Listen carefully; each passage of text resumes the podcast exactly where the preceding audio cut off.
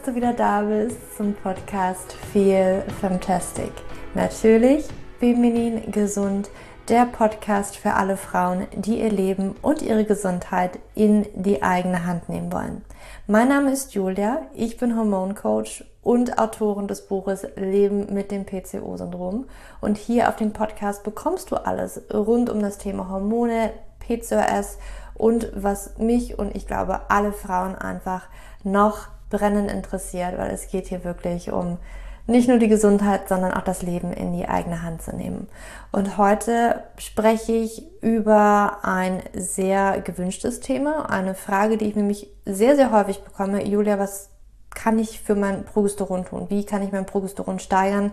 Weil anscheinend habe ich davon zu wenig. Das sagen mir meine Ärzte, das sagen mir meine Heilpraktiker.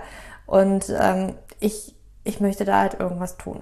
Und deswegen nehmen wir uns diesem Thema an und das lehnt auch so ein bisschen an unsere letzte Podcast-Folge an. Da ging es nämlich um die Östrogendominanz und beide Hormone, Progesteron und Östrogen, sind in unserem weiblichen Körper wirklich sehr wichtig und spielen zusammen in unserem weiblichen Zyklus. Das ist so ein ja, Dream Team, aber dann auch irgendwie ja die Gegenspieler, also irgendwie gehören sie zusammen, aber irgendwie sind sie halt auch Gegenspieler, gleichen sich gegenseitig aus. Also es ist ganz, ganz wichtig, dass wir beide Hormone in einem ja, guten Level haben. Keins sollte zu niedrig oder zu hoch sein und das ist einfach extrem wichtig. Aber ein Progesteronmangel kommt heutzutage wirklich sehr, sehr häufig vor, genauso wie die Östrogendominanz, weil es halt so eng zusammenhängt. Und ähm, vor allen Dingen der Progesteronmangel ja, der ist, glaube ich, so ein, so ein ganz, ganz großer Faktor auch, dass viele Frauen PMS haben, dass Depressionen, Angstzustände vielleicht auch unter Frauen herrschen. Unerfüllter Kinderwunsch ist ganz, ganz eng verknüpft mit einem Progesteronmangel. Und ja, ich möchte dir jetzt einfach mit an die Hand geben, alles rund um das Thema Progesteron und wie du es natürlich steigern kannst. Das ist hier meine Devise. Es geht rund ums Thema Natürlichkeit und wie du das halt einfach mit deinem Lebensstil hinbekommst, weil ich der Meinung bin, dass wir so viel mehr Power und Kraft haben, als wir immer glauben und vielleicht auch erzählt bekommen. Ich weiß, wir haben oft das Gefühl, ich bin irgendwie kaputt, mit mir stimmt irgendwas nicht und bei allen anderen funktioniert's. Aber glaube mir, wir sitzen alle im selben Boot, bei uns allen funktioniert das irgendwie nicht so richtig und das liegt heutzutage wirklich, wirklich an unserem Lebensstil. Aber gut, steigen wir ein. Was ist denn überhaupt Progesteron? Übrigens kannst du diese Podcast-Folge auch nachlesen. Ich habe einen Artikel darüber geschrieben, also ein ganz, ganz ja, ganz, ganz lang. Also es könnte auch eine etwas längere Podcast-Folge werden, weil dieses Thema halt wirklich, da gibt es viel zu besprechen. Und ja, du kannst es halt einfach nachlesen, falls du ähm, keine Lust hast mitzuschreiben. Ich glaube, da gibt es so einige Dinge, die du vielleicht aufschreiben möchtest, kannst du das einfach auch nachlesen, dir Dinge ähm, sozusagen dann auch einfach nochmal verbildlichen und das macht es vielleicht einfacher. Das findest du alles in den Show Notes, wo du diesen Artikel findest. Aber jetzt geht's los. Was ist Progesteron überhaupt? Progesteron ist ein Gestagen und wahrscheinlich das wichtigste von den Gestagenen und ist, wie gesagt, ein wichtiger Gegenspieler, aber gleichzeitig auch irgendwie Teamplayer mit und zu Östrogen. Ja, nur im Zusammenspiel sind diese beiden Hormone wirklich ein Dreamteam und auch die perfekten Gegenspieler. Einzeln sind die ehrlich gesagt nicht so toll, ja, auch Progesteron nicht. Ja, wir wollen also immer Östrogen haben und ich sage dir auch, warum das so wichtig ist. Ne? Also so ein paar Dinge. Sicherlich gibt es noch viel mehr, als ich heute hier in diesem Podcast nenne.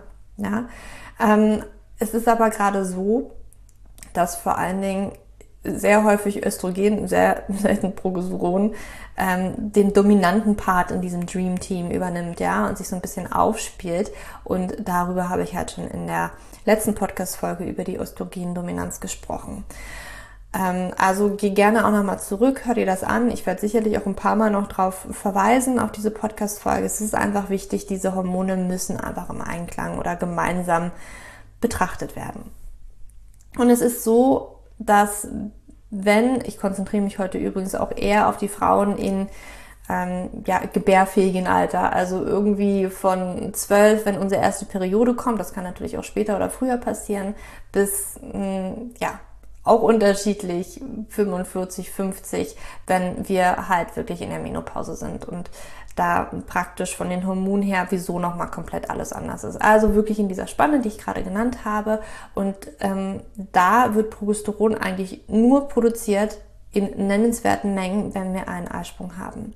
Ja, Progesteron wird auch Gelbkörperhormon genannt, weil es eben im Gelbkörper produziert wird. Und dieser Gelbkörper, der entsteht nur, wenn wir einen Eisprung hatten. Weil, nochmal ein kleiner Recap, in jedem Zyklus wachsen Follikel heran, Eibläschen, die unsere Eizellen enthalten, sowie unsere oder die die Eizelle umgebenden Hilfszellen.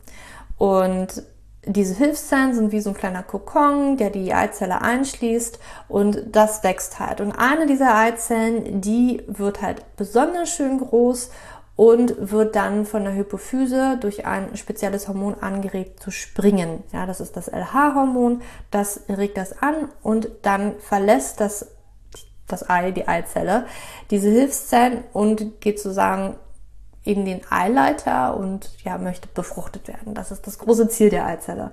Die Hilfszellen, die zurückbleiben im Eierstock, das äh, wird der Gelbkörper. Also das wird so ein Gewebekomplex und das Gelbkörperhormon wird von diesem Gelbkörper produziert. Also das heißt, Progesteron wird vor allem richtig viel in diesem Gelbkörper produziert, auch Östrogen, weil das brauchen wir auch, aber halt vor allen Dingen Progesteron auch viel mehr als Östrogen im Idealfall.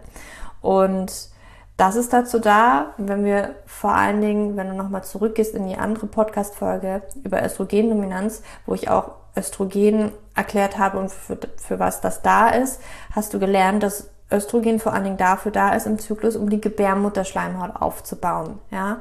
Und nun ist es so, dass vor allen Dingen Progesteron nach dem Eisprung das so ein bisschen stoppt, weil wir wollen eine aufgebaute Gebär Gebärmutterschleimhaut haben, aber auch nicht zu dick. Ja, wenn sie zu dick wird und wir den Gegenpart Progesteron nicht haben, dann ähm, haben wir zum Beispiel auch ähm, sehr starke Blutungen, sehr lang anhaltende Blutungen, ja, weil einfach sich so viel Gewebe da aufbauen kann. Das heißt also, wir brauchen Progesteron, das stoppt nämlich so ein bisschen diesen Aufbau der Gebärmutterschleimhaut und macht es eigentlich noch ein bisschen bequemer, geht so ein bisschen durch. Ähm, wie, wie so eine Hake. Aber was ich mir auch gerne vorstelle, so bildlich, wenn du dir jetzt vorstellst, du hast so eine Wand und die muss verspachtelt werden oder neu, ähm, weiß ich nicht, eine neue Struktur rauf oder was auch immer. Und dann kannst du dir vorstellen, dass Östrogen so ein bisschen äh, der Spieler ist, der, oder der Bauarbeiter in dem Fall, der so die Spachtelmasse auf die Wand raufhaut. Ja, also Östrogen haut die Spachtelmasse auf die Wand rauf und wir wollen jetzt natürlich nicht eine ultra dicke Wand, die total ungleichmäßig ist und so weiter. Und dann kommt halt Bauarbeiter Progesteron und sagt halt, okay, Bauarbeiter Östrogen, jetzt ist mal genug mit hier Spachtelmasse, ähm, ist schon ziemlich dick, ein bisschen ungleichmäßig. Und Progesteron geht jetzt da halt mit so einem, ich weiß gar nicht, wie man so ein Tool nennt, so ein Werkzeug, womit man das halt ein bisschen verstreichen kann, ja. Also geht dann über diese Spachtelmasse rüber, verstreicht das, macht vielleicht so ein bisschen ähm, so ein Muster rein, so ein ganz leichtes, vielleicht ein bisschen luftiger, einfach, dass die Wand ein bisschen schöner und gemütlicher, also kann eine Wand gemütlich aussehen, aber einfach, dass es schöner fürs Auge ist. Und genauso ist es halt mit unserer Gebärmutterschleimhaut. Es wird halt einfach auch nochmal ein bisschen ähm, gemütlicher für die Eizelle, bereitet sozusagen die Gebärmutterschleimhaut wirklich auf die Einnistung vor. Vielleicht hatte das Bild geholfen mit meiner Spachtelmasse und der Wand. Ähm, ich fand, das ist ein ganz, ganz gutes Beispiel. Das heißt also, wir wollen jetzt nicht unbedingt Östrogen in unserem Körper haben und äh, das soll unseren Körper überfluten, sondern wir brauchen halt auch Progesteron, um dann auch so ein bisschen das wieder auszugleichen.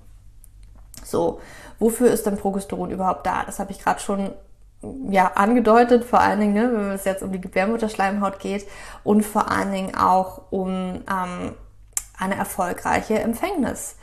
Also Progesteron macht nicht nur die Gebärmutterschleimhaut ein bisschen gemütlicher, so dass ich potenziell eine befruchtete Eizelle einnisten kann, sondern es wird auch gebraucht, um eine Schwangerschaft aufrechtzuerhalten.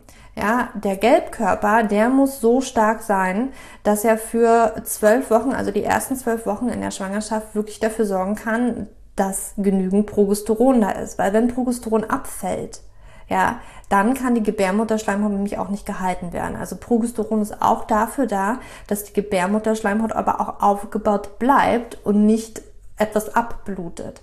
Und ähm, deswegen kann zum Beispiel ein Progesteronmangel zu einem unerwünschten Kinderwunsch führen oder auch dazu führen, dass wir vielleicht einen sehr frühen ähm, Abbruch haben der Schwangerschaft, dass es einfach nicht ähm, ans, ja, an das gewünschte Ziel kommt, ja, dass es neun Monate da wirklich bleiben kann. Also dieser Gelbkörper ist wirklich ganz, ganz wichtig, vor allen Dingen in den ersten zwölf Wochen einer Schwangerschaft, zehn bis zwölf Wochen. Danach übernimmt die Plazenta ganz viel der Hormonproduktion und dann braucht es den Gelbkörper erstmal nicht. Ja, also das ist super, super wichtig und gleichzeitig stellt es auch in diesem Falle wirklich eine wichtige Funktion dar, weil es auch so ein bisschen das Immunsystem ähm, ja, manipuliert, vielleicht ein bisschen unterdrückt, ähm, damit der Fötus nicht abgestoßen wird. Also es geht hier sehr um die Schwangerschaft, das ist ein Schwangerschaftshormon, könnte man auch sagen, weil es ist tatsächlich so, unser Immunsystem, das mag ja keine Eindringlinge. Und wenn man es so nimmt, ist natürlich, ähm, sind die Spermien vom Partner, aber dadurch auch, dass die befruchtete Eizelle ja nicht mehr nur du bist, sondern auch zur Hälfte irgendwie dein Partner, soll natürlich verhindert werden, dass da jetzt das Immunsystem sagt, oh, äh, da ist irgendwie ein Teil von, von, von dem Ding, was irgendwie nicht zu mir gehört und das soll bitte raus. Und dafür ist Progesteron nämlich auch da, dass es das etwas unterdrückt, sagt Immunsystem, das hier ist vollkommen klar, das geht klar, das darf hier drin bleiben. Und deswegen ist Progesteron einfach auch so wichtig. Unter anderem aber auch zum Beispiel, ähm, vor allen Dingen in der zweiten Zyklushälfte, unterstützt es die Schilddrüsenfunktion. Das merkt man zum Beispiel daran, wenn du zum Beispiel die symptothermale Methode anwendest mm, und deine Temperatur jeden Morgen misst oder auf irgendeine andere Weise, zum Beispiel über den Ovula-Ring oder sonstiges, dann wirst du feststellen, dass nach dem Eisprung die Körpertemperatur steigt. Und das ist tatsächlich durch diese Aktivierung des Stoffwechsels, weil die Schilddrüsenfunktion einfach ein bisschen nach oben getrieben wird. Ja, und das, dafür ist Progesteron auch da. Progesteron gleichzeitig eine entwässernde Funktion für den Körper, im Gegensatz zu Östrogen. Östrogen, ja, da neigen wir, wenn wir zu viel davon haben und zu wenig Progesteron, eher zur Wassereinlagerung. Ja, ähm, das auch eine wichtige Aufgabe, auch für die Knochen. Nicht nur Östrogen ist wichtig für die Knochen, auch Progesteron sorgt für mehr Stabilität in den Knochen, Steigerung der Kollagenbildung, also für schöne Haut, mit weniger Falten, super gut, ähm, besserer Schlaf.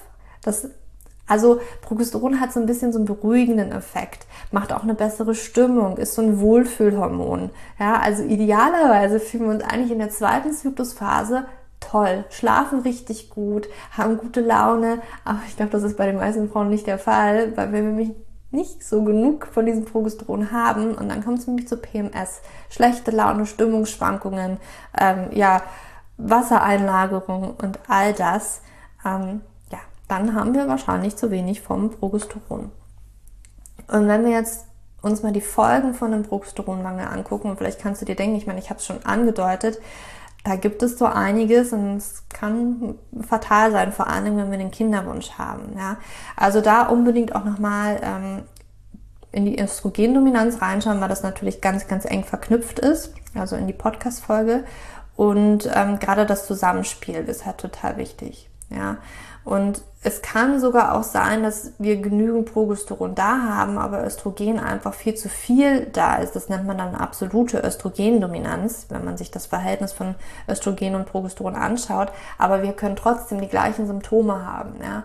Und dann kann es halt eventuell sein, dass es gar nicht Progesteron ist, was jetzt so das Problem ist, sondern eher Östrogen. Deswegen unbedingt da mal reinhören. Und wie du dir das jetzt so vorstellen kannst. Also beide diese Hormone spielen zum Beispiel auch an der Zelle sehr eng zusammen. Ja, jede Zelle hat sogenannte Rezeptoren und äh, Rezeptoren, das sind so ein bisschen wie so kleine Antennen, die Signale auffangen. Und Hormone kannst du dir als Nachrichtenüberbringer vorstellen. Ja, also die überbringen ähm, zum Beispiel von den Eierstöcken halt die Nachricht an die Gebärmutterschleimhaut, du darfst dich jetzt aufbauen. Ja, und da gibt's halt Rezeptoren an der Gebärmutterschleimhaut, die dann sozusagen die Nachricht vom Östrogen aufnehmen, das Signal äh, übersetzen und sagen, okay, jetzt Zellen, ihr dürft euch hier aufbauen, ihr dürft jetzt alles in Bewegung setzen. So funktioniert das. Ja, und diese Rezeptoren also fangen das Signal der Hormone auf und geben es halt in das Innere der Zelle weiter, an den Zellkern und so weiter, wo DNA abgelesen wird, wo dann die Aufgaben einfach ausgeführt werden, umgesetzt werden. Und ja, wenn wir jetzt zum Beispiel Progesteronrezeptoren uns angucken, die befinden sich ähm, zum Beispiel an Gebärmutter, aber auch in der Brust, ähm, aber auch im Gehirn. Deswegen auch Stimmung. Ja, es kann sehr für die Stimmung sorgen oder halt für schlechte Stimmung sorgen, wenn wir zu wenig haben. Das heißt also, wenn Östrogen an einer Zelle andockt, ja, an so einen Rezeptor, wird auch automatisch immer ein Progesteronrezeptor angeschalten. Ja, das da wichtiges Zusammenspiel. Und Progesteron kann sich jetzt erst an die gleiche Zelle andocken und dann wiederum aber das Signal auch dann übermitteln in der zweiten Zyklusphase, dass wir doch jetzt die Östrogenaktivität, die dürfen wir jetzt runterregulieren, die darf jetzt abnehmen. Ja, und sozusagen steuern Progesteron und Östrogen sich gegenseitig jetzt zum Beispiel auch an der Zelle. Das ist ganz, ganz wichtig. Ja, dass, dass an der Zelle halt auch spezielle Signale überbracht werden, um einfach dieses Verhältnis aufrechtzuerhalten. Und wenn wir halt zu viel Östrogen haben, zu wenig Progesteron, dann kann Progesteron an der Zelle wieder nicht sagen, okay, ähm, wir haben jetzt hier genug Östrogen, du kannst jetzt da so ein bisschen deine Antennen für Östrogen zurückfahren.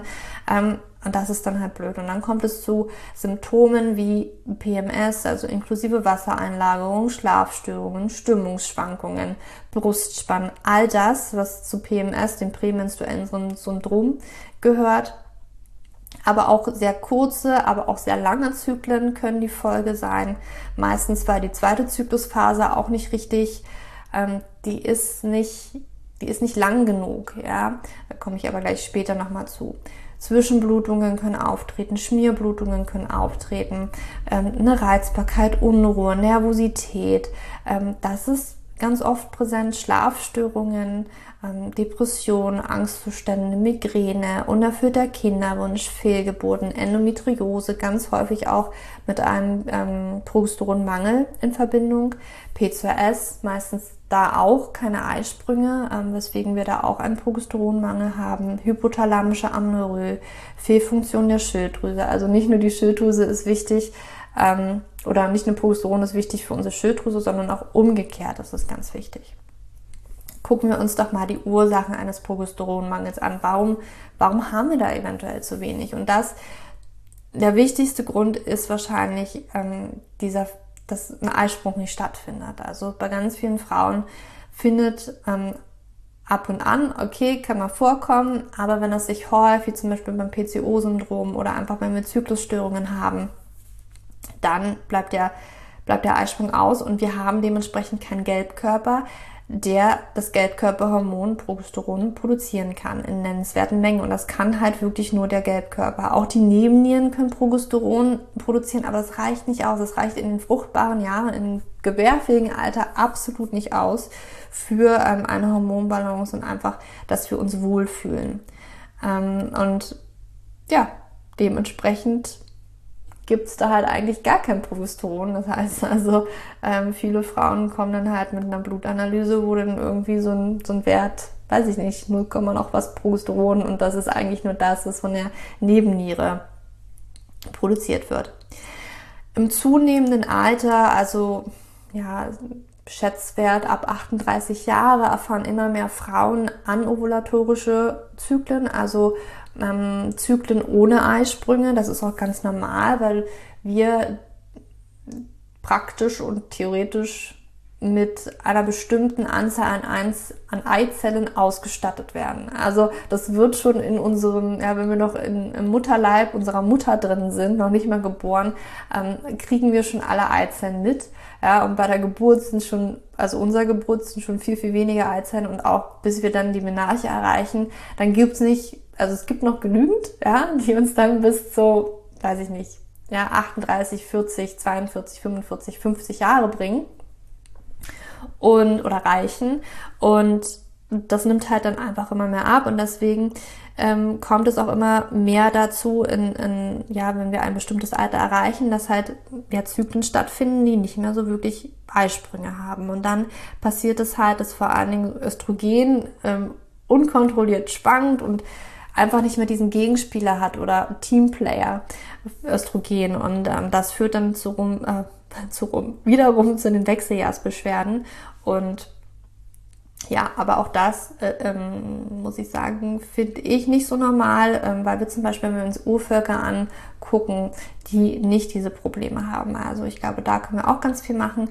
Dazu gab es aber auch mal eine Podcast-Folge mit der Stefanie Rüb, ähm, kann ich da auch nochmal verlinken, ähm, wo es direkt um die Wechseljahre, frühe Wechseljahre geht. Das ist jetzt nicht so Thema von diesem Podcast. Stress, ein ganz, ganz wichtiger Faktor, eine ganz große Ursache von einem Progesteronmangel. Stress kann einmal dazu führen, dass ein Eisprung tatsächlich ausbleiben kann, aber es kann auch dafür oder dazu führen, dass der Gelbkörper nicht ganz so stark ist. Es gibt aber auch noch ganz viele andere Mechanismen, die ich dir jetzt mal ganz kurz ähm, beschreiben möchte. Also auch wenn Progesteron ein eher beruhigendes Hormon ist und irgendwie ähm, Stress anscheinend zu dämpfen scheint, ist es trotzdem sehr sensibel, wenn wir halt einfach zu viel Stress haben. Also Stress, der wirklich lange anhält. Weil es ist immer so, dass sich bei Stress der Körper anpassen muss, um zu überleben sozusagen. Das ist, funktioniert immer gleich. Ja, und das wird vor allem durch zum Beispiel unser Stresshormon Cortisol gesteuert, also wenn wir vor allem den chronischen Stress haben.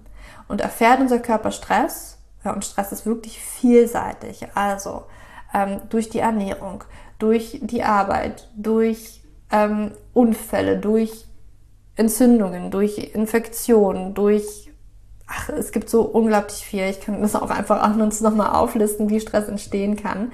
Ähm, Immer dann muss nämlich Cortisol hergestellt werden und dementsprechend mehr, wenn wir unter Stress stehen. Und das geht halt immer auf Kosten von Progesteron, da sich diese beiden Hormone im Prinzip die gleichen Bausteine teilen. Das nennt man Pregnenolon. Das ist eine Vorstufe für beide Hormone. Ja, die haben die gleiche Vorstufe sozusagen. Und bei Stress wird der Körper immer, wirklich immer die Herstellung von Cortisol favorisieren es wird immer mehr Cortisol hergestellt und eher Progesteron zurückgefahren, weil Cortisol in diesem Moment ein viel, viel wichtigeres Hormon für den Körper ist als Progesteron. Eine Reproduktion, wenn wir Stress haben, ist nicht das Beste, was unser Körper jetzt machen kann und passieren kann, ähm, weil das sehr viel abverlangt und da darf einfach nicht so viel Stress vorherrschen. Gleichzeitig ist es auch so, ähm, dass das Stresshormon Cortisol die Progesteronrezeptoren an der Körperzelle blockiert. Also dadurch, ne, dass sie doch irgendwie ein bisschen ähnlich sind, diese beiden Hormone, kommt es dann daran, dass wenn wir halt mehr Cortisol haben, Cortisol auch die Rezeptoren unserer Zellen ähm, eher besetzt und blockiert und Progesteron dann gar nicht rankommen kann. Also auch wenn wir zum Beispiel theoretisch, nehmen wir mal an, wir haben gar keinen Progesteronmangel, aber wir haben halt einfach viel Stress, dann kann es halt trotzdem nicht rankommen, weil Cortisol da eventuell etwas blockiert. Dann kommt es noch mit dazu, dass die beiden sich sogar ein Transportmolekül teilen. Ja, das ist das Transcortin oder das wird auch Cortisol äh, oder Corticosteroid Binding Globulin genannt, CBG. Und dieses Transportmolekül kann zum Beispiel ähm, ja, Progesteron, aber auch Cortisol von A nach B transportieren. Es hat aber eine sehr hohe Affinität, das heißt, also es bindet sich besonders gern mit Cortisol und ähm, auch da wieder Progesteron leider im Nachteil, ja. Und auch da für den Progesterontransport ist das natürlich nicht so gut, ja. Also es ist schon wichtig, dieses Transportmolekül. Aber auch kann tatsächlich, wenn wir viel Stress haben im Körper, direkt unsere hormonelle Schaltzentrale im Gehirn ähm, sagen, okay, hm, damit bin ich jetzt gerade nicht ganz so okay, das ist mir ein bisschen zu viel, deswegen ähm, reguliere ich jetzt einfach mal diese Hypophysen, Hypothalamus, Hypophyse, Eierstockachse herunter und ähm, dann kann es zum Beispiel zum Sinken von FSH und LH kommen, also Hypophysenhormone, die den weiblichen Zyklus tatsächlich ähm, kontrollieren und beeinflussen. Und wenn wir die halt zu wenig haben, dann ähm, kommt es auf jeden Fall zu keinem Eisprung. Und ähm, ganz häufig, wie zum Beispiel bei der hypothalamischen Amenorrhoe, haben wir dann auch, dass äh, wir einen Östrogenmangel gleichzeitig auch noch haben zu einem Progesteronmangel, weil einfach ähm, FSH auch runterreguliert ist und nicht mehr so viel ähm, Östrogen durch Eizellreifung ähm, zum Beispiel produziert werden kann. Ja, also auch ganz wichtig. Gibt es aber auch schon eine Podcast-Folge und Artikel zur hypothalamischen Amenorrhoe, falls sich das nochmal interessieren sollte. Und übrigens kann Sport ein ganz, ganz großer Stresser für uns Frauen sein. Ja, also auch Sport zählt so ein bisschen hier rein und kann dazu führen, dass der Eisprung ausbleibt, aber eben auch zu einem Lutealphaseneffekt. Jetzt komme ich auf diesen Lutealphaseneffekt. Was ist das? Ähm, mal zu sprechen. Also die zweite Zyklusphase nennt man auch Lutealphase. Und wenn wir da von einem Lutealphasendefekt sprechen, dann kommt, also dann ist irgendwas mit dieser Phase nicht in Ordnung. Und meistens ist sie einfach zu kurz. Also nicht meistens, eigentlich immer, wenn wir davon sprechen, ist sie einfach zu kurz. Die zweite Zyklusphase sollte im Idealfall 12 bis 16 Tage lang sein und gibt somit Auskunft darüber, wie stark dieser Gelbkörper nach dem Eisprung ist. Weil, je, ja, dadurch, dass unsere Gebärmutterschleimhaut durch das Progesteron aufrechterhalten wird, ähm, ja, gibt es halt so eine Zeitspanne, die wir da 12 bis 16 Tage ungefähr festgesetzt haben. Und wenn wir zu wenig Progesteron haben, dann dementsprechend wird die Gebärmutterschleimhaut früher abgebaut, abgeblutet. Und deswegen kann es halt zu kürzeren zweiten Zyklusphasen kommen. Und ganz problematisch ist es, wenn diese zweite Zyklusphase zehn oder weniger Tage dauert. Ja, ich sage immer, am besten sollte sie wirklich mindestens zwölf Tage dauern. Das ist ein relativ gutes Zeichen. Manche sagen auch, also mindestens zehn Tage sollte sie dauern. Aber ich glaube, worauf wir uns einigen, also zehn Tage oder weniger, also neun, acht Tage, das ist einfach zu wenig und deutet darauf hin, dass der Gelbkörper nicht stark ist, nicht genügend Progesteron im Körper produziert wird und ähm, ja, das können wir zum Beispiel wirklich von unserer zweiten Zyklusphase ablesen. Warum das auftritt, das kann zum Beispiel ein Vitalstoffmangel sein, einfach aufgrund, ähm, also die Eifollikel, die heranreifen und dann ja einer den Gelbkörper dann auch irgendwie bildet, die müssen natürlich schon sehr viele Vitalstoffe haben und richtig gut aufgebaut sein, richtig stark genährt sein. Ähm, das hat einen Faktor, ja, Vitalstoffmenge, aber vor allen Dingen auch Stress den ich ja schon genannt habe, und vor allen Dingen auch Sport in dem Zusammenhang. Das sind so ganz, ganz häufige Faktoren, die zu einer zu kurzen zweiten Zyklusphase ähm, beitragen. Eine Östrogendominanz, darauf möchte ich jetzt gar nicht so viel eingehen, sondern das habe ich ja schon in der letzten Podcast-Folge ähm, ja wirklich im Detail durchgenommen, was das genau bedeutet. Aber wenn zu einem Progesteron Mangel, aber auch eigentlich ein normaler Progesteronspiegel einfach zu viel Östrogen im Körper vorhanden ist, dann hat das die gleichen Symptome und ähm, trägt halt auch dazu bei, dass Progesteron in dem Sinne ähm, relativ im Mangel ist, weil man halt immer dieses Verhältnis betrachtet. Eine Schilddrüsenunterfunktion, habe ich auch schon genannt, kann auch zu Progesteronmangel führen. Also nicht nur Progesteron, wie gesagt, kann die Schilddrüse beeinflussen positiv, sondern auch die Schilddrüsenhormone und deren Aktivität ist wirklich ganz, ganz wichtig für die Funktion der Eierstöcke. Und wenn das halt nicht da ist und zum Beispiel eine Schilddrüsenunterfunktion vorherrscht, kann das die Funktion der Eierstöcke behindern und so eben auch die Progesteronproduktion. Und hier auch wieder, weil das so ein wichtiges Wechselspiel ist, auch eine Östrogendominanz hat einen negativen Einfluss auf die Schilddrüse und macht sie halt träger. Ja, und es gibt wirklich enge Zusammenhänge, zum Beispiel auch zwischen der Autoimmunkrankheit Hashimoto ähm, und einer Östrogendominanz und Progesteronmangel. Also hier ähm, muss man vielleicht so an verschiedenen Stellschrauben mal gucken und ansetzen. Ein erhöhter Prolaktinspiegel eigentlich ja, Prolaktin, ein Hormon der Hypophyse, welches während der Schwangerschaft und der Stillzeit ausgeschüttet wird, einfach um zum Beispiel das Brustwachstum anzuregen, um die Milchsekretion Sekretion anzuregen. Also dass einfach dieser Milchfluss in der Brust angeregt wird für die Stillzeit. Und jetzt ist es so, dass dieses Hormon aber auch bei Stress ausgeschüttet werden kann von der Hypophyse. Und auch außerhalb der Schwangerschaft. Und das ist dann natürlich problematisch, weil Prolaktin ist ein Hormon, was den Eisprung unterdrücken kann.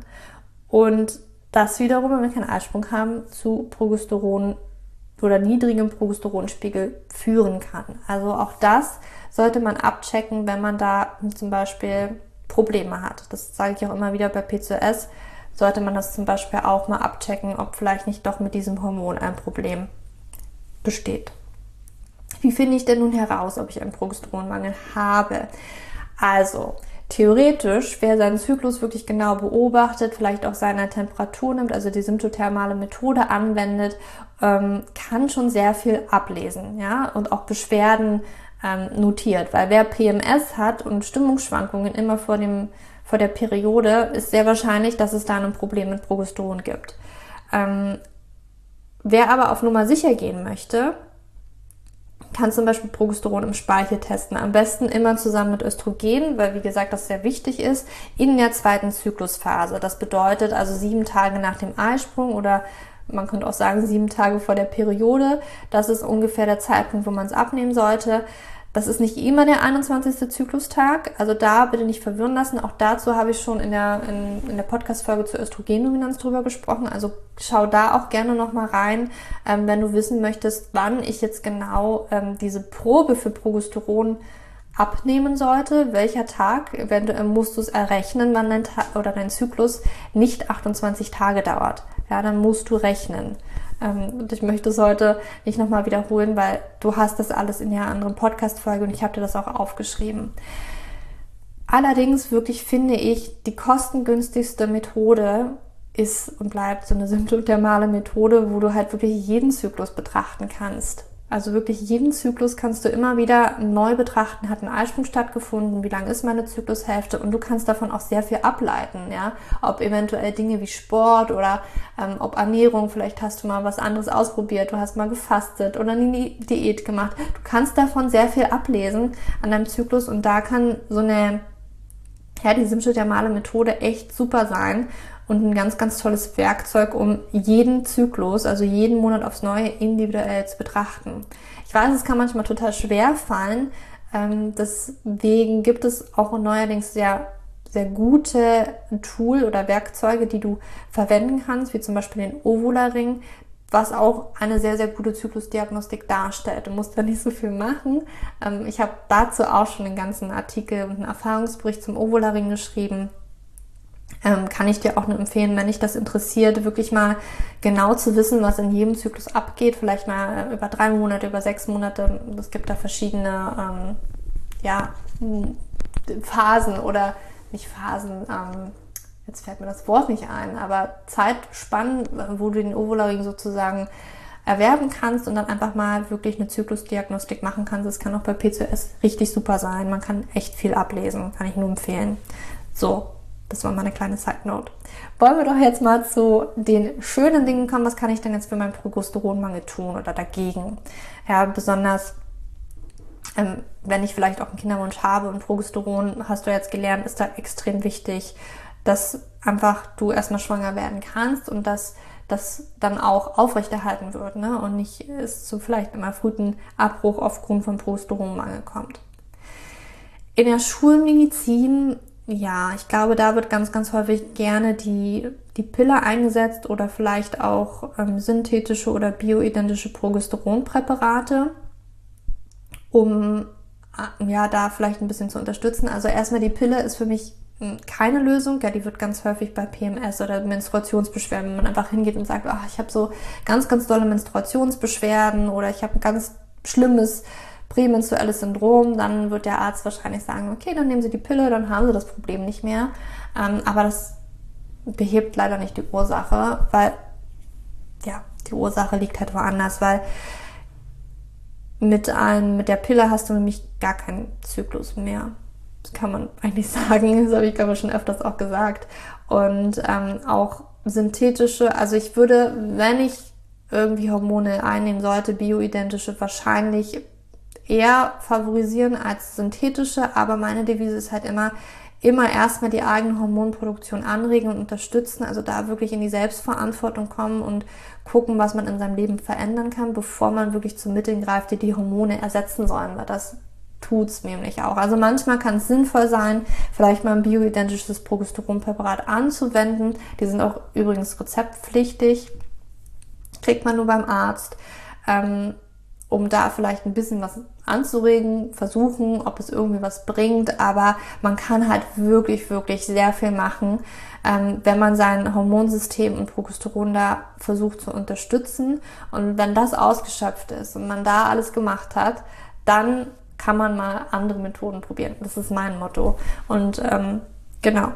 Und wenn du mir vielleicht zuhörst, vielleicht ja auch deins. Also, was kann ich tun? Erstmal ganz, ganz wichtig, klären, habe ich eine Östrogendominanz und dann auch gegen diese Östrogendominanz angehen. Weil wir vor allen Dingen Fremdöstrogene aufnehmen, Umweltöstrogene aufnehmen, die unser ganzes Hormonsystem durcheinander bringen und eben auch Progesteron durcheinander bringen können, durch die Kosmetik, die wir verwenden, die Haushaltsprodukte, Parfüm, ähm, die Kleidung und mit was wir unsere Kleidung waschen. Das hat wirklich einen ganz, ganz großen Einfluss. Auch Plastik, esse ich viel aus Plastik, trinke ich aus Plastikflaschen, all das kann ganz viel wirklich mit unseren Hormonen machen und da sollte man auf jeden Fall ansetzen. Deswegen auch hier wieder kann ich nur darauf verweisen. Schau dir auf jeden Fall den Artikel oder hör dir den Podcast zur Östrogendominanz an, der vor zwei Wochen rausgekommen ist.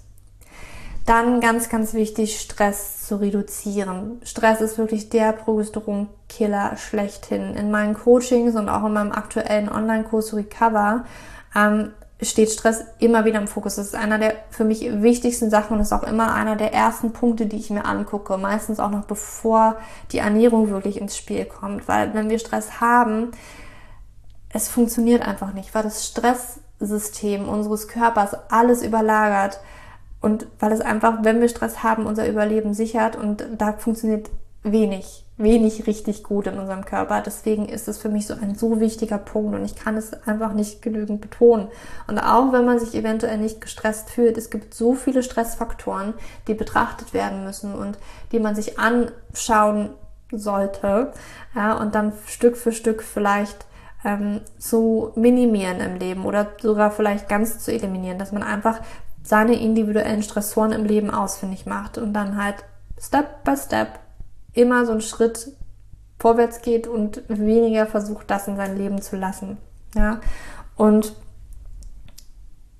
das ist halt auch so, dass immer, also ich sehe das immer wieder, diese Aktivierung unserer Nebennierenhormone, also ähm, durch Cortisol, Adrenalin zum Beispiel oder auch deren Erschöpfung tatsächlich. Also wenn, die, wenn wir so viel Stress hatten, dass die Nebennieren da gar nicht mehr richtig klarkommen und auch schon zu wenig Cortisol produzieren, könnte man meinen, naja, okay, wenn ich jetzt weniger Cortisol habe, scheint das ja gut zu sein. Aber nein, natürlich ist alles in einem gewissen Maße nur gesund für unseren Körper. Und auch wenn wir zu wenig Cortisol haben und in einer Nebennierenerschöpfung drin sind oder in einer Nebennierenschwäche, dann ist das auch ein häufiger Grund, warum zum Beispiel kein Eisprung stattfindet oder eben auch die Zyklen extrem lang sind, unerfüllter Kinderwunsch vorliegt, weil einfach der Gelbkörper dann meistens wirklich zu schwach ist, ähm, weil Cortisol, ja auch unser Stresshormon, das ist schon wichtig. Ja, das ist auch wichtig ähm, im Tagesverlauf, das ist wichtig für unseren Körper. Deswegen ähm, auch da gerne nochmal vielleicht in meinen Podcast reinhören über die Nebennierenschwäche oder auch den Artikel dazu lesen, damit du dir nochmal wirklich klar machen kannst, warum diese Stresshormone ähm, einerseits ähm, im Überschuss sehr schlecht sind, aber halt auch wenn sie zu niedrig sind und warum wir gerade genau das perfekte Level haben wollen und wie wir da hinkommen. Zu viel Sport ist ganz, ganz ehrlich einer der, nicht einer der häufigsten, aber ich sehe immer mehr Frauen, weil das, ist, ich meine, mit Sport nehmen wir ja einfach nur Gesundheit an. Wir setzen Sport und Gesundheit gleich und ich tue was für meinen Körper. Ich tue Gutes für meinen Körper, wenn ich Sport mache. Und Bewegung, das ist ja auch erstmal total in Ordnung, aber es gibt halt so einige Frauen, ich war eine davon früher, die halt einfach zu viel gemacht haben und Allein schon Moderatorsport, aber besonders wenn wir es intensiv betreiben, kann den Zyklus und den Progesteronspiegel einfach schaden, kann es nach unten bringen, besonders Progesteron, ja. Besonders problematisch sind hier zum Beispiel Joggen oder wenn wir halt für sich ganz häufig Frauen, die für einen Marathon trainieren oder Halbmarathon trainieren, da höre ich ganz, ganz häufig im Coaching, ja, und dann auf einmal war meine Periode weg. Ja, Marathontraining kann das tatsächlich bewirken oder allgemein, wenn wir sehr lange Ausdauereinheiten, ja, also immer dieses ähm, lange Laufen, Fahrradfahren oder was auch immer auf vielleicht einem schnelleren Tempo als jetzt gehen oder ich mache jetzt eine, eine kleine Radtour, ganz langsam, gemütlich. Das hat wirklich Auswirkungen. Crossfit, High-Intensity-Interval-Training, intensives Krafttraining, das sind alles Dinge, wenn wir das zu intensiv machen, zu oft machen und keine Regenerationszeiten dazwischen haben. Und es gibt Frauen, auch ich, die dazu neigen, wirklich zu viel zu trainieren, dann ja, sehe ich das ganz, ganz häufig, dass diese Sportlerinnen ähm, lange versuchen, Kinder zu bekommen, das nicht richtig funktioniert. Sie kriegen vielleicht gar nicht ihre Periode oder sie haben ganz, ganz starkes PMS. Und auch hier sehe ich auch immer wieder, klar, wir sprechen nicht drüber und wir haben dann immer das Gefühl, ja, bei mir funktioniert, bei mir funktioniert das nicht, aber bei anderen, ich meine, die trainiert da, die, die steht da auf der Bühne, meine Trainerin, ähm, die sieht so gesund aus, aber wir wissen immer nicht, wie es innen drin aussieht und ob diese Frau wirklich hundertprozentig ich sag mal in Anführungsstrichen gesund ist, weil wenn wir die Periode nicht haben oder da auch starke PMS-Symptome jeden Monat haben, dann ist das nicht gesund. Also besonders Athletinnen, Trainerinnen, ambitionierte Freizeitsportlerinnen haben ganz, ganz häufig Probleme damit. Ja, zum Beispiel auch mit der hypothalamischen Amenorrhoe, mit, ähm, wie ich schon gesagt habe, PMS, unerfüllter Kinderwunsch. Es gibt zum Beispiel auch eine Studie in Dänemark, die ähm, herausgefunden hat, dass Frauen, die, ich glaube, das war sogar moderat, habe sie nicht mehr ganz vor mir, moderat trainiert haben oder einfach Ausdauersport zum Beispiel betrieben haben, die brauchen im Schnitt viel, viel länger, um diesen, also einen Kinderwunsch zu erfüllen, bis sie da hinkommen, als Frauen, die nicht so viel trainieren. Und ja, das sollte man mal überdenken. das mache ich aber zum Beispiel auch in meinem Online-Kurs Recover. Aber derzeit ähm, läuft ja noch, jetzt wo ich das gerade aufnehme. Und ähm, ja, wahrscheinlich gibt es im nächsten Jahr wieder eine neue Runde. Also für uns Frauen ist es natürlich, das heißt jetzt nicht, dass wir den Sport total in den Nagel hängen sollen, sondern das heißt einfach, dass wir beim ein bisschen ruhiger treten, intelligenter auch trainieren, weil es ist nicht, ähm, dass wir härter trainieren müssen, sondern einfach, dass wir intelligenter trainieren müssen. Also don't train harder, train smarter. Und damit kann echt, also das ist mindblowing, wirklich, wenn man das mal für sich verstanden hat, ähm, und da so ein bisschen an den Stellschrauben schraubt, das musste ich auch lernen und ich stelle heute fest, ähm, was ich da früher gemacht habe. Ich habe das noch nicht mal gemocht. Also ich habe damals gedacht, ich mochte es, aber wenn ich mich heute so betrachte, ich mag ganz andere Dinge beim Sport. Aber gut, können wir noch mal ein anderes Mal drüber sprechen. Schilddrüsenunterfunktion Hashimoto können auch eine Ursache von einem Progesteronmangel sein. Also ich habe es ja schon erwähnt, möchte da gar nicht so sehr ähm, hier in die Tiefe gehen, weil das also Schilddrüse, ist nochmal ein ganz, ganz anderes, tiefes Feld, muss man sich einzeln widmen. Ich hatte auch schon Hannah Hauser, die ist ähm, ja Expertin auf auf Schilddrüsengebiet. Die hatte ich schon im Podcast, das verlinke ich dir auch, ähm, zumindest im Artikel. Und da kannst du gerne auch nochmal, wenn du Schilddrüsenprobleme hast und du weißt das, da auch gerne nochmal reinhören, weil da kriegst du auf jeden Fall Tipps, wie du deine Schilddrüse stärken kannst. Auch die Ernährung kann ganz, ganz wichtig sein. Und hier möchte ich allererstens erstmal ähm, ketogene Ernährung, Low Carb, bestricktes intermittierendes Fasten ansprechen, weil das kann tatsächlich dafür sorgen, dass es Stress in unserem Körper auslöst und somit Stress wieder ganz, ganz wichtig, kann die Progesteronproduktion runterregulieren, kann dem Körper einfach schaden, dass das Progesteron, was eventuell auch da ist, überhaupt nicht richtig ja, an die Zellen kommt, dass es nicht wirklich wirken kann, weil äh, diese Ernährungsform halt wirklich, wirklich Stress im Körper von Frauen auslösen kann. Das ist nicht bei jeder Frau immer so. Ja, es gibt Frauen, die machen vielleicht positive Erfahrungen damit. Ich habe auch schon über die ketogene Ernährung bei P2S gesprochen, aber ich finde, dieser Artikel ist auch relevant, wenn du kein P2S hast, dass du einfach mal guckst, wie sieht's denn da wirklich mit der Datenlage aus und welche Frauen vielleicht, vielleicht mal davon profitieren könnten. Aber auch so Dinge wie Fasten, warum sind sie nicht so gut fürs Hormonsystem? Das Thema Kohlenhydrate, warum ähm, möchte ich da nicht zu viel, aber auch nicht zu wenig Kohlenhydrate haben und wie vor allen Dingen auch zu wenige Kohlenhydrate in meinem Zyklus eventuell schaden können. Das hast du alles in Artikeln und Podcasts, die ich schon geschrieben habe, und da kannst du gerne noch mal reinhören, ganz intensiv. Und im Prinzip ist es halt so, dass unser Hypothalamus, auch wenn wir halt denken, also wir wissen rational, ähm, okay, ich mache jetzt gerade eine kleine Diät, ich esse nicht mehr ganz so viele Kalorien oder ich esse vielleicht Low Carb, weil ich gehört habe, es soll total gut für meinen Körper sein, ähm, weil ich möchte abnehmen. Ähm, und wir wissen Also theoretisch ist genug Essen da. Ich könnte, ich muss nur in den Supermarkt gehen, ich ins Café setzen oder Restaurant und ich könnte mir eine Pizza bestellen und könnte das essen. Aber ich tue es halt nicht. Unsere hormonelle Schaltzentrale Hypothalamus, die denkt so nicht. Die weiß nur, was reinkommt in den Körper, sieht, ähm, welche Nährstoffe da reinkommen, wie viel und so weiter und so fort und kalkuliert halt damit. Und wenn sie halt merkt, diese Schaltzentrale, ähm, ja, mh, hm, die Kohlenhydrate, also die meine wichtigste Energiequelle, das ist gerade nicht so wirklich da. Ähm, ach, da scheint Nahrungsknappheit in meiner Umwelt zu herrschen. Also da sind wir wirklich noch ganz, ganz veraltet gepolt, unser, unser Hormonsystem. Und das müssen wir uns einfach klar machen, dass das so in uns drin funktioniert. Und das funktioniert nicht so. Ja, theoretisch weiß ich ja, ich könnte mir jetzt eine Pizza bestellen. Ich mache es aber nicht, sondern wirklich das, was reinkommt, das ist das Wichtige. So, da ich jetzt auch ganz, ganz häufig natürlich nach speziellen Lebensmitteln gefragt werde, die Progesteron steigern können oder vielleicht sogar selber Progesteron enthalten, möchte ich dir sagen, es gibt kein Lebensmittel, was Progesteron enthält. Häufig wird halt zum Beispiel die Jamswurzel, ähm, ne, hier Julia, Jamswurzel soll ja Progesteron enthalten, aber sie enthält kein Progesteron. Sie enthält lediglich einen Stoff, ähm, Diosgenin, welcher im Labor zu Progesteron umgebaut werden kann. Unserem Körper fehlen aber die Enzyme, um das Gleiche zu tun. Also dieser Stoff, Diosgenin, wird im Labor dazu verwendet, um bioidentische Hormone herzustellen. Nicht nur Progesteron im Übrigen, sondern es kann auch für andere Steroidhormone, ja, bioidentische Hormone ähm, verwendet werden.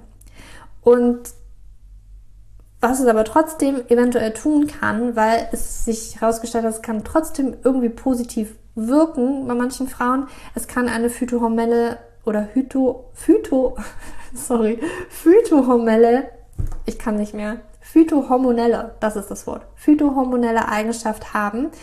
Das ist so ein bisschen ähnlich wie ähm, in Soja die Isoflavone, die ja auch Östrogen artig wirken in unserem Körper. So ähnlich könnte man sich das eventuell hier vorstellen und können halt trotzdem für uns Frauen positiv sein. Es ist aber so, das habe ich zum Beispiel so gelernt, dass die Jamswurzel früher, ich meine, sie kommt ja aus dem Bereich Lateinamerika. Ich weiß jetzt nicht ganz genau, woher, aber ich bin der Meinung daher. Und die Urvölker haben das tatsächlich auch so ein bisschen als Verhütungsmittel eingesetzt. Also, wenn Frauen nicht schwanger werden wollten, dann ähm, haben sie halt mehr Jamswurzel gegessen, weil auch hier muss man sagen, selbst wenn wir jetzt mal ein kleines, kleiner Abstecher, bioidentische Hormone, das kann man auch über, über, ähm, wie nennt man? Überdosieren. also man kann es tatsächlich auch überdosieren. Wenn man da vielleicht zum Beispiel auch falsch gemessen wird, das ist ganz, ganz wichtig, dass man das sich anguckt, ne? wie man das zum Beispiel einnimmt. Nehme ich das in Tablettenform, nehme ich das in Cremeform und messe ich das im Blut oder messe ich das im Speichel. Ähm, und man kann es halt einfach überdosieren und das aber man muss sich das auch so vorstellen, dass natürlich Progesteron, wenn das erhöht in unserem Körper ist, weil wir zum Beispiel schwanger sind, weil dann ist es ja der Fall, wenn wir natürlicherweise Progesteron haben, dann kann theoretisch kein neuer Eisprung stattfinden. Und dementsprechend ist das natürlich eine kleine Verhütungsmethode. Wenn wir jetzt aber nicht schwanger sind, Progesteron überdosieren, weil ich in manchen Pillen haben wir ja auch Progesteron drin, dann wird sozusagen auch ein Eisprung verhindert. Ein kleiner Abstecher. Nur mal so, dass Urvölker so wird gesagt, da gerne die Jamswurzel gegessen haben, weil das vielleicht phytohormonelle Eigenschaften hat, ähnlich zum Progesteron und das eventuell, also nur mal so.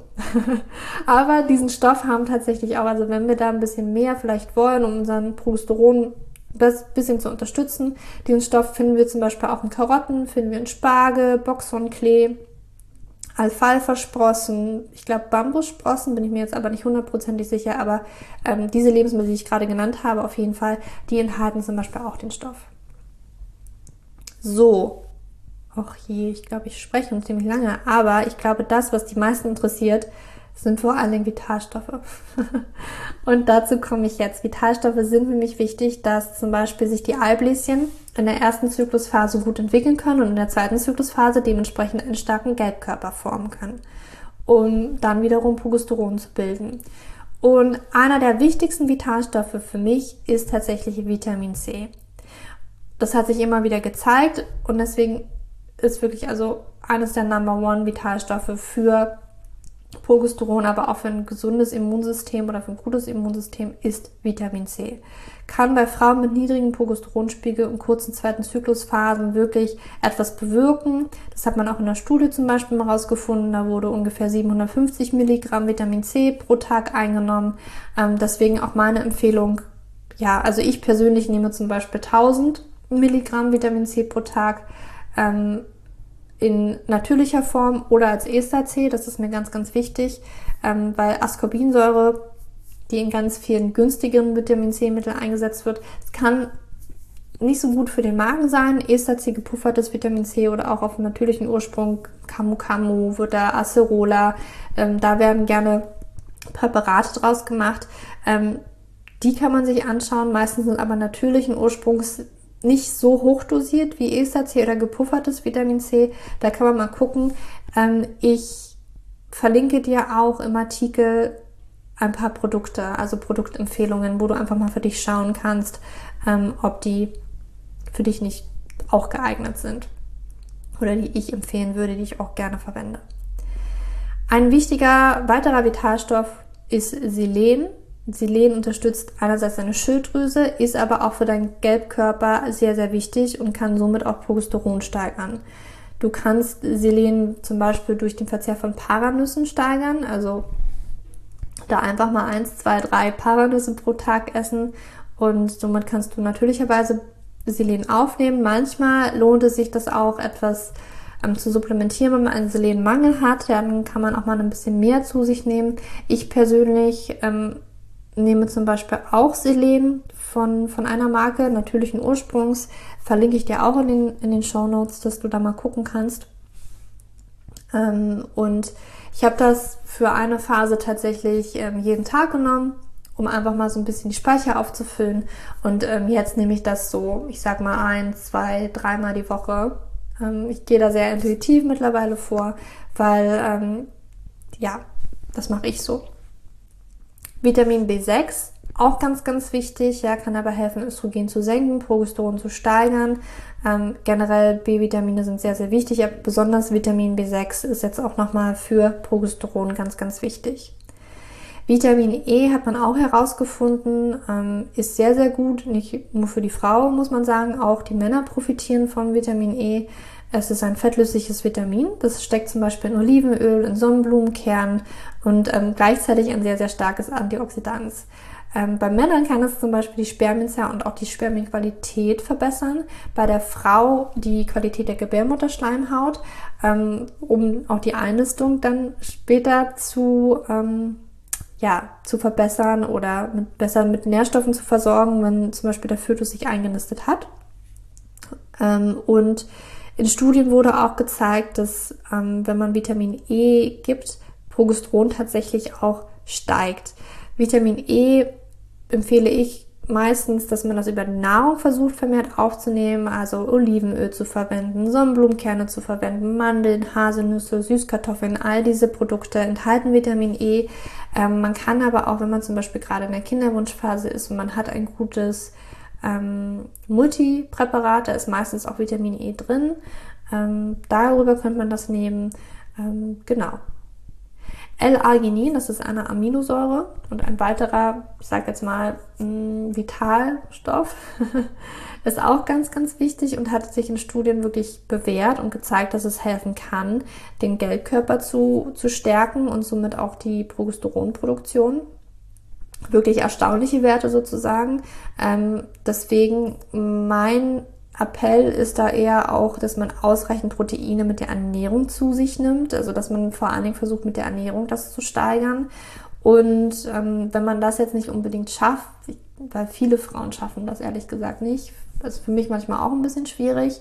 Vor allen Dingen, wenn wir auch versuchen, eher pflanzlich zu essen, also vielleicht auch eher vegan, dann kommt es wirklich häufiger dazu, dass wir nicht genügend Aminosäuren aufnehmen können, weil wir einfach zu wenige Proteine essen und daher kann es manchmal wirklich Sinn machen, da auch zu substituieren. Ich werde dir auch mal eine Produktempfehlung geben, aber versuche einfach mal auch als Veganer dich damit auseinanderzusetzen, wie du deine Proteinsäure, äh, nicht Proteinsäure, Aminosäure, Proteinquellen besser kombinieren kannst, sodass du auch ähm, alle Aminosäuren aufnimmst.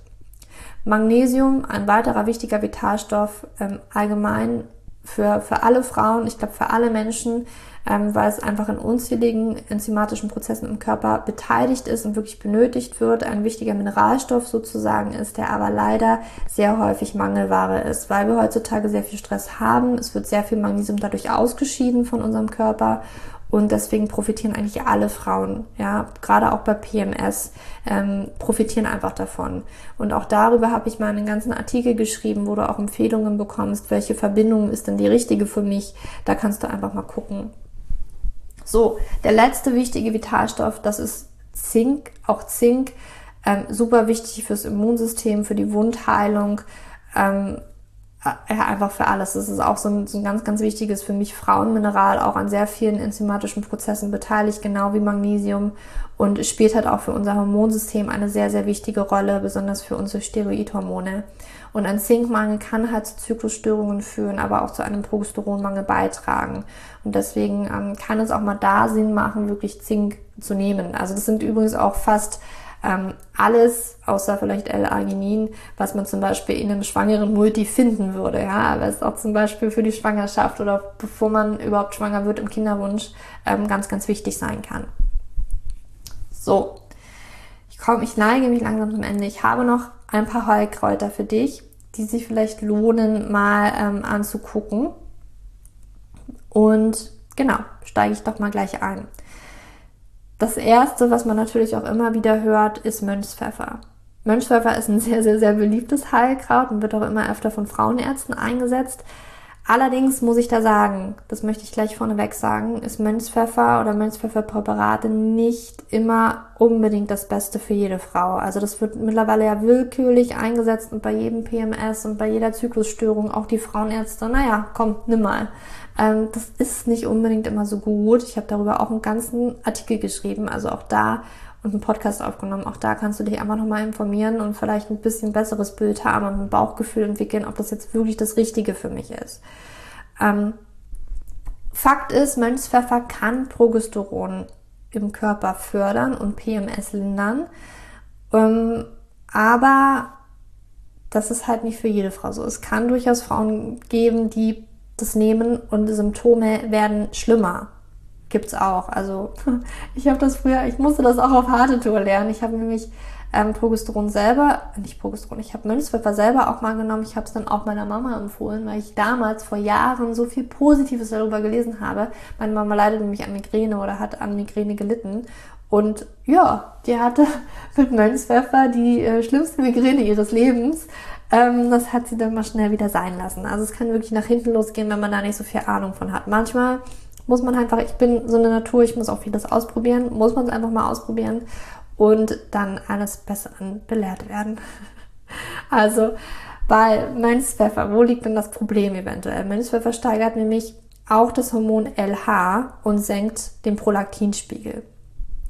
Wenn wir jetzt aber Frauen haben, die zum Beispiel einen erhöhten LH-Wert haben, das finden wir zum Beispiel ganz, ganz häufig bei Frauen mit dem PCO-Syndrom, dann kann es Dinge eventuell auch verschlimmern, auch wenn vielleicht mit dem Prolaktin gar nicht so ein wirkliches Problem vorliegt. Und äh, es kann einfach nach hinten losgehen. Also es gibt viele Frauen, die sagen, also mein Zyklus, der wurde auf einmal so unglaublich lang mit Mönchspfeffer, hat mir gar nicht gut getan. Und es gibt Frauen, die sagen, ach, mir hat's richtig gut getan und ich bin froh, dass ich dieses Kraut entdeckt habe.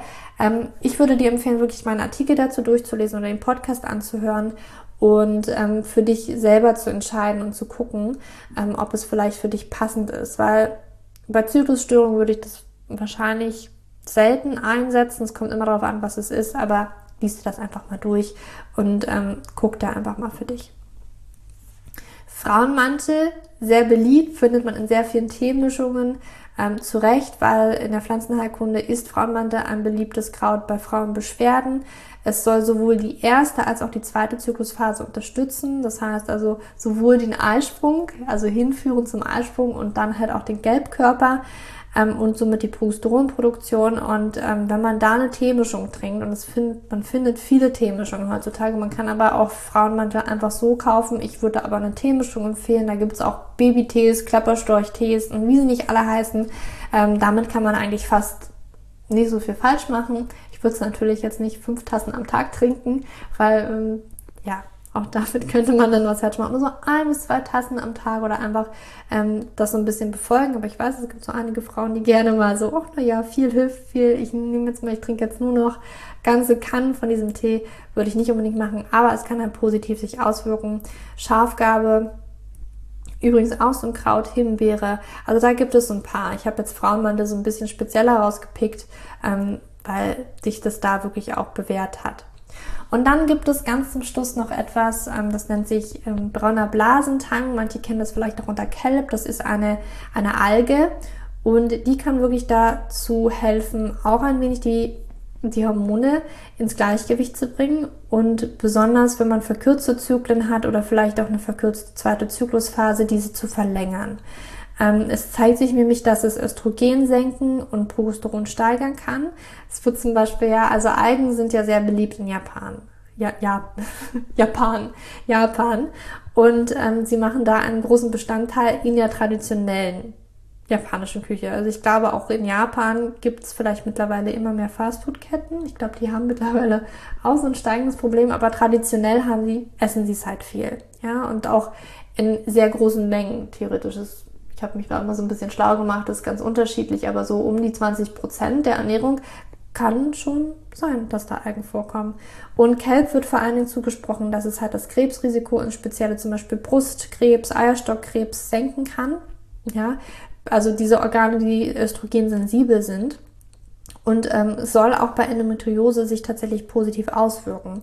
Meine Empfehlung ist jetzt da vielleicht nicht unbedingt den Niedermalzer Kelp äh, wie die Japaner zu essen. Ich glaube, da muss man sich auch erstmal dran gewöhnen. Wenn du es magst, super. Probier's mal aus. Ähm, aber was man zum Beispiel machen kann, es gibt so ähm, so, solche Flocken, die man ähm, anstatt von Salz verwenden kann, weil sie haben auch meistens einen salzigen Geschmack, manchmal ein bisschen fischiger, muss man ein bisschen gucken, ob man das Richtige für sich findet. Ich habe dir mal eins verlinkt, da gibt es ähm, verschiedene, verschiedene Algen zusammengemischt. Ähm, Kelp ist auch mit dabei, oder die, der Blasentang. Und das kannst du dir zum Beispiel in Suppen machen, Suppen zu gewürzen ähm, oder ja, andere Gerichte einfach. Da kannst du dich ja vielleicht mal austesten und ausprobieren. Und ich glaube, dass es wirklich eine sehr, sehr schöne Bereicherung in der Ernährung sein kann, wenn wir so etwas einfach auch mit hinzunehmen ab und zu mal. Ähm, ja, genau. Und bei Sushi hast du zum Beispiel auch Algen. Also ja, das einfach mal auszuprobieren und ähm, dann möchte ich jetzt auch diesen Podcast beenden. Der hat jetzt auch wieder ganz schön lange gedauert, aber das ist ein sehr umfangreiches Thema und ich hoffe, dass du einiges für dich mitnehmen konntest. Und wie gesagt, du kannst das alles nochmal nachlesen, wenn das jetzt alles ein bisschen viel war. Das findest du alles in den Show Notes, wo du diesen Artikel findest und die ganzen auch Produktempfehlungen, die ich dir gebe, speziell ähm, zu den Vitalstoffen. Und ja, wenn dir diese Podcast-Folge gefallen hat und auch geholfen hast, du viel mitnehmen konntest, dann ähm, gib mir gerne eine 5-Sterne-Bewertung auf iTunes. Ich freue mich da sehr, sehr, sehr drüber, das zu lesen ähm, oder auch einfach, ja, wenn du nichts schreiben möchtest, gib mir gerne trotzdem eine 5-Sterne-Bewertung. Ich freue mich sehr und das hilft auch, damit wir gemeinsam noch mehr Frauen erreichen können, weil ich finde, diese Informationen, die sollten einfach, jede Frau sollte das wissen und damit wir einfach bessere Entscheidungen für uns treffen können und uns nicht immer als, ja, irgendwas stimmt mit mir nicht, ich bin irgendwie kaputt und mir wurde gesagt, dass es irgendwie bei mir nicht alles so, wie es normalerweise ist und es gibt andere Lösungen. Und dafür bin ich da und damit möchte ich die Frauen erreichen. So, meine Liebe, aber jetzt wünsche ich dir erstmal einen wunderschönen Tag oder Abend, wann auch immer du diese Podcast-Folge gehört hast. Fühl dich umarmt Deine Julia. So, bevor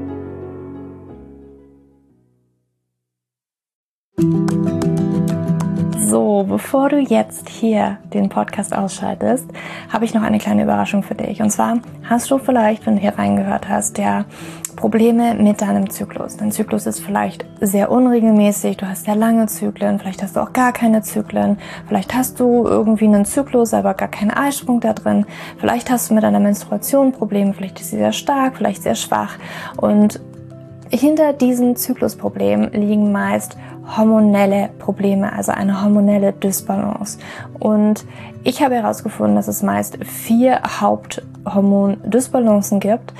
PCOS, hypothalamische Amenorrhoe, Schilddrüsenunterfunktion oder Nebennierenschwäche, die hinter diesen Zyklusproblem hinter deinem Zyklusproblem stecken könnten. Und ich habe einen Online-Test entwickelt, der ist komplett kostenlos, der kostet dich 0 Euro, den du einmal für dich ausfüllen kannst online und dann eben ganz bequem in dein E-Mail-Postfach die Hormonstörung oder die Hormondysbalance das Ergebnis bekommst, was auf dich wahrscheinlich eher zutrifft, um dich eben in diese richtige Richtung zu stupsen. Denn es ist so wichtig, dass wir wissen, was liegt denn eigentlich hinter meinen Zyklusdysbalancen? Warum bleibt mir eine Periode aus?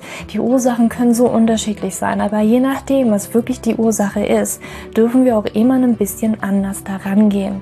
Ja, das heißt, wenn ich P2S habe, dann äh, bringt mir nicht so viel, wenn ich hypothalamische Amenorrhoe Dinge tue, ja, oder wenn ich eine hypothalamische Amenorrhoe Dinge tue, können die Dinge, die ich bei P2S immer lese, die ich machen sollte, einfach meine Zyklusstörung, ja, oder den Zyklus einfach noch mehr in diesen nicht funktionalen Bereich drücken, ja, weil das einfach nicht die richtige Herangehensweise ist. Und deswegen habe ich diesen Zyklustest entwickelt, damit du für dich wirklich mal in die richtige Richtung gestupst wirst und da wirklich nochmal intensiver reingehen kannst und dass du endlich mal ähm, ein besseres Gefühl dafür hast, worum geht's ja eigentlich bei mir.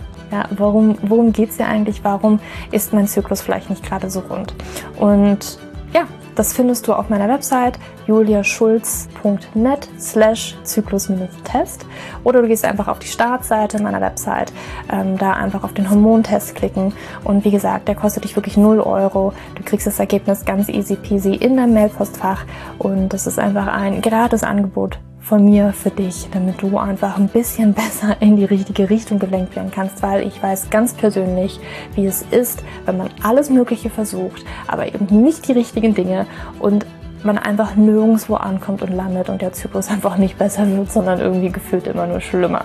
Deswegen schau da rein, juliaschulz.net slash Zyklus-Test und ähm, ich schreibe es dir auch nochmal in die Show Notes und ich freue mich, wenn du da einmal vorbeischaust und für dich diesen Test ja, einfach mal machst und für dich ein bisschen mehr in die richtige Richtung gestupst wirst.